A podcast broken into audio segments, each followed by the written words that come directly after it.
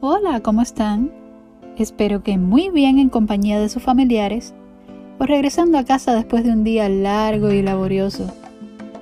Agradezco a todos por escuchar esta transmisión y sean bienvenidos a un nuevo episodio de Densos Cuba.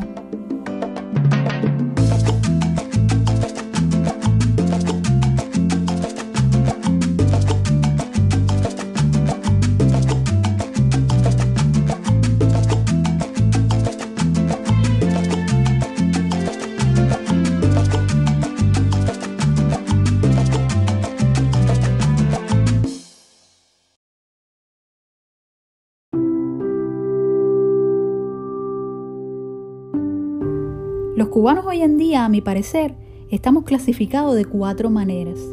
El castrista, que desde muy joven fue educado bajo los principios de la revolución cubana, culpa al bloqueo por la mayoría de sus males y tiene esa ferviente idea de que el socialismo es lo más funcional y humano que pueda haber.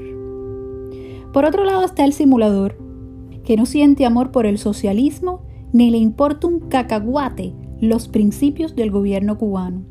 Ah, pero tiene que aparentar ser lo más revolucionario y chivato que hayas visto para garantizar ciertos privilegios que le permitan una vida más digna.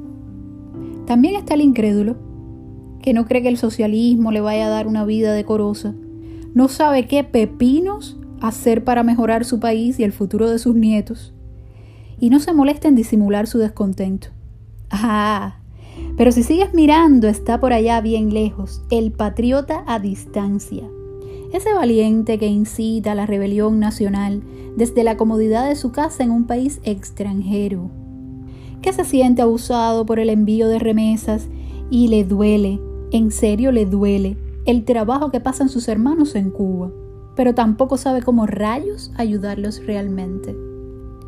Sin importar la clase de persona que seas, Debes recordar siempre que todos somos hermanos de una misma nación, que no existe igualdad de pensamientos y no por eso tienes el derecho a tratar diferente a quienes no piensan como tú. Si estás en desacuerdo con tu compatriota, hácelo saber con respeto y con base suficiente para refutar su pensamiento. Por favor, no utilices esos nombretes infantiles como gusano, ciberclaria, giro vagante, puesto a dedo. ¿Qué es eso? La base de todo diálogo y entendimiento es el respeto. Ningún cubano tiene el derecho a discriminar o acosar a alguien solo por pensar diferente y expresarlo de forma pacífica. El que quiera y tenga el ingenio de hacer algo legal para restaurar el sistema de gobierno con la intención de mejorar la vida de los cubanos, tiene que ser cubano y hacer el cambio desde adentro no inciten más desde la distancia al despertar y el suicidio que representa una huelguita contra un gobierno militarizado.